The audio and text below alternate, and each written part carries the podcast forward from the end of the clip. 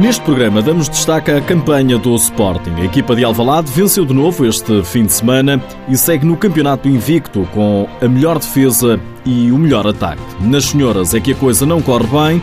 As Leões perderam em casa frente ao Benfica. Seja bem-vindo ao TSF Futsal.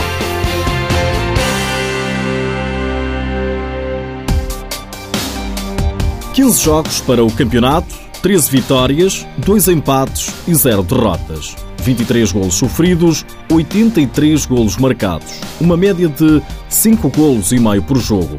Assim vai a vida do Leão. Mas acima de tudo, importante vencer dentro daqueles números que nós gostamos, que é marcar muitos e não sofrer nenhum. Isso é, é o mais importante. Nuno Dias, o treinador do Sporting, e este fim de semana, a contar para a jornada 15 da Liga Portuguesa, nova goleada. Os Leões venceram no terreno de Borinhosa por 6-0 e podiam ter sido mais, convence Nuno Dias na TV 24. Fomos muito eficazes no início do jogo e isso foi importante.